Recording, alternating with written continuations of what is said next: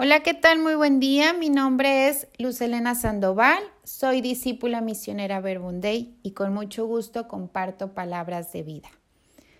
Les invito a ponernos en la presencia de nuestro Dios. En el nombre del Padre, del Hijo y del Espíritu Santo. Amén. Muchas gracias, Señor, por amarnos. Gracias por darnos libertad de elección. Te pido que nos concedas el don de la sabiduría y el fruto de la docilidad, para que nuestra razón se una a nuestro corazón y a nuestra voluntad, y que con sabiduría optemos y elijamos la vida y no la muerte, tus consejos y no los del mundo, que con valor y alegría tomemos la cruz de cada día. Amén. Lectura del Santo Evangelio según San Lucas.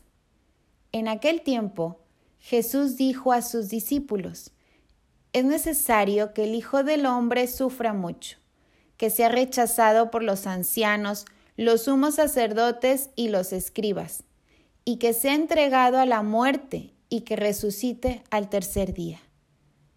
Luego, dirigiéndose a la multitud, les dijo, si alguno quiere acompañarme, que no se busque a sí mismo, que tome su cruz de cada día y me siga.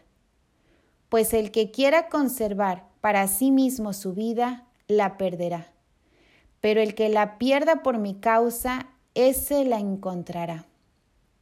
En efecto, ¿de qué le sirve al hombre ganar todo el mundo si se pierde a sí mismo o se destruye?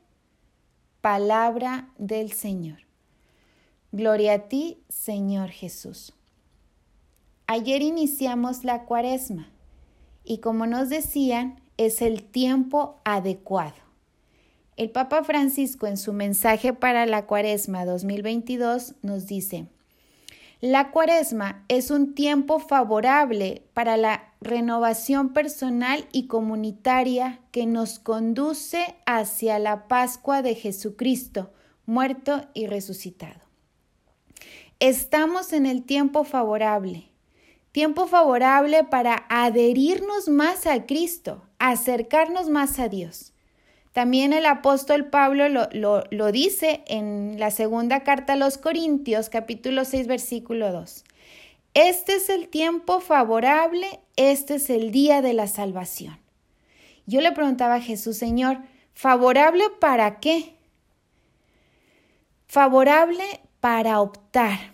Y lo iba entendiendo desde las lecturas que la liturgia el día de hoy nos marca. La primera lectura, Deuteronomio 30 del 15 al 20. Esto dice el Señor. Hoy pongo delante de ti la vida y el bien, o el mal, o la muerte y el mal. Elige la vida y vivirás tú y tu descendencia. Ser cristiano es una opción personal, es decir, yo elijo vivir de acuerdo al Evangelio de Jesús o no. Elijo seguir los, criterios de Cristo, de su Evangelio, o los criterios del mundo. Elijo parecerme más a Cristo en sus gestos, sus pensamientos, sus acciones, o no. Elijo escuchar a Dios o escuchar al mundo. Dice ahí en Deuteronomio, elige la vida amando al Señor tu Dios escuchando su voz, adheriéndote a Él, pues en esto está tu vida.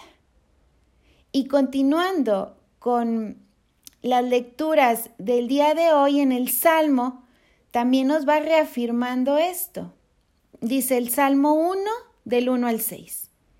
el salmista nos va reafirmando dónde está la vida porque todos deseamos vivir, pero no cualquier vida. Deseamos una vida feliz, plena y exitosa también.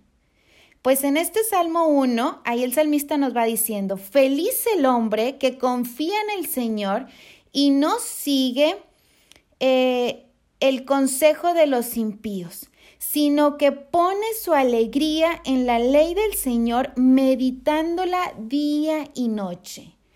es como árbol plantado junto al río que da fruto a su tiempo y que tiene su follaje siempre verde. Todo lo que él hace le resulta. Este es el tiempo favorable para elegir. ¿A quién voy a escuchar? ¿Escucho a Dios o escucho al mundo? ¿De quién voy a seguir consejo? ¿Sigo consejo de Dios o consejo de los impíos? Elegir escuchar la voz de Dios, escuchar su palabra, creerle y poner en práctica su palabra es experimentar su cercanía, su presencia, pasar de la razón al corazón y a la voluntad. Este es el tiempo favorable para orar. Por eso, cuando uno escucha a Dios, dice el salmista, todo lo que él hace le resulta. Tiempo favorable para escuchar la voz de Dios. En el mensaje del Papa, el Papa nos sigue diciendo ahí, no nos cansemos de orar. Necesitamos orar porque necesitamos a Dios. Pensar que nos bastamos a nosotros mismos es una ilusión peligrosa. Nadie se salva solo y nadie se salva sin Dios. Y en el Evangelio Jesús también nos habla de opciones. Si alguno quiere seguirme, que se niegue a sí mismo, que tome su cruz de cada día y me siga, porque el que quiera conservar para sí mismo la vida, la perderá. Pero el que la pierda por mi causa, la, la, ganará. dice ahí, la encontrará. Elegimos el confort, la comodidad, el no batallar, el menor esfuerzo o elegimos el camino de la cruz.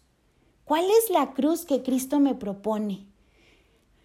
No es mi esposo, la cruz no es mi esposo, mi esposa, no es mi hijo, mi hija rebelde.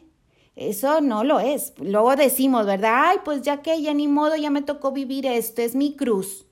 Cargo con mi cruz. No, no, no. ¿Qué es la cruz? ¿Cuál es la cruz que Jesús nos propone? Lo que vivimos el día de hoy, en dado caso, muchas veces es mm, lo que hemos construido con nuestras opciones.